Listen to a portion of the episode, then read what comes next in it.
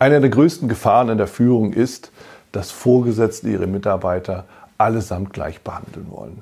Das ist auf der einen Seite natürlich richtig, wenn es um Verhalten geht. Ist auf der anderen Seite gefährlich und falsch, wenn es um die Motivation geht. Ein Beispiel.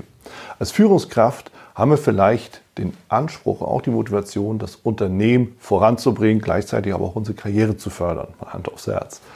So, wenn ich jetzt natürlich diesen Maßstab daran lege, dass auch meine Mitarbeiter den gleichen Anspruch, die gleiche Motivation haben, dann schieße ich oftmals übers Ziel hinaus und tue meinen Mitarbeitern damit auch Unrecht bzw. überfordere sie. Dementsprechend muss ich natürlich auch da schauen, was ist eigentlich die Motivation, die mein Mitarbeiter verfolgt, wenn er tagtäglich zur Arbeit geht. Will er seine Karriere fördern, das Unternehmen vorantreiben oder will er einfach nur im Job nachgehen, um seine Familie zu ernähren? Das sind zwei verschiedene, vollkommen unterschiedliche Motivationen und beide sind völlig in Ordnung. Ja, denn am Ende, es geht ja wirklich darum, dass jeder irgendwie seinen Job macht. Und wenn der Job gut gemacht ist, dann ist ja alles in Ordnung.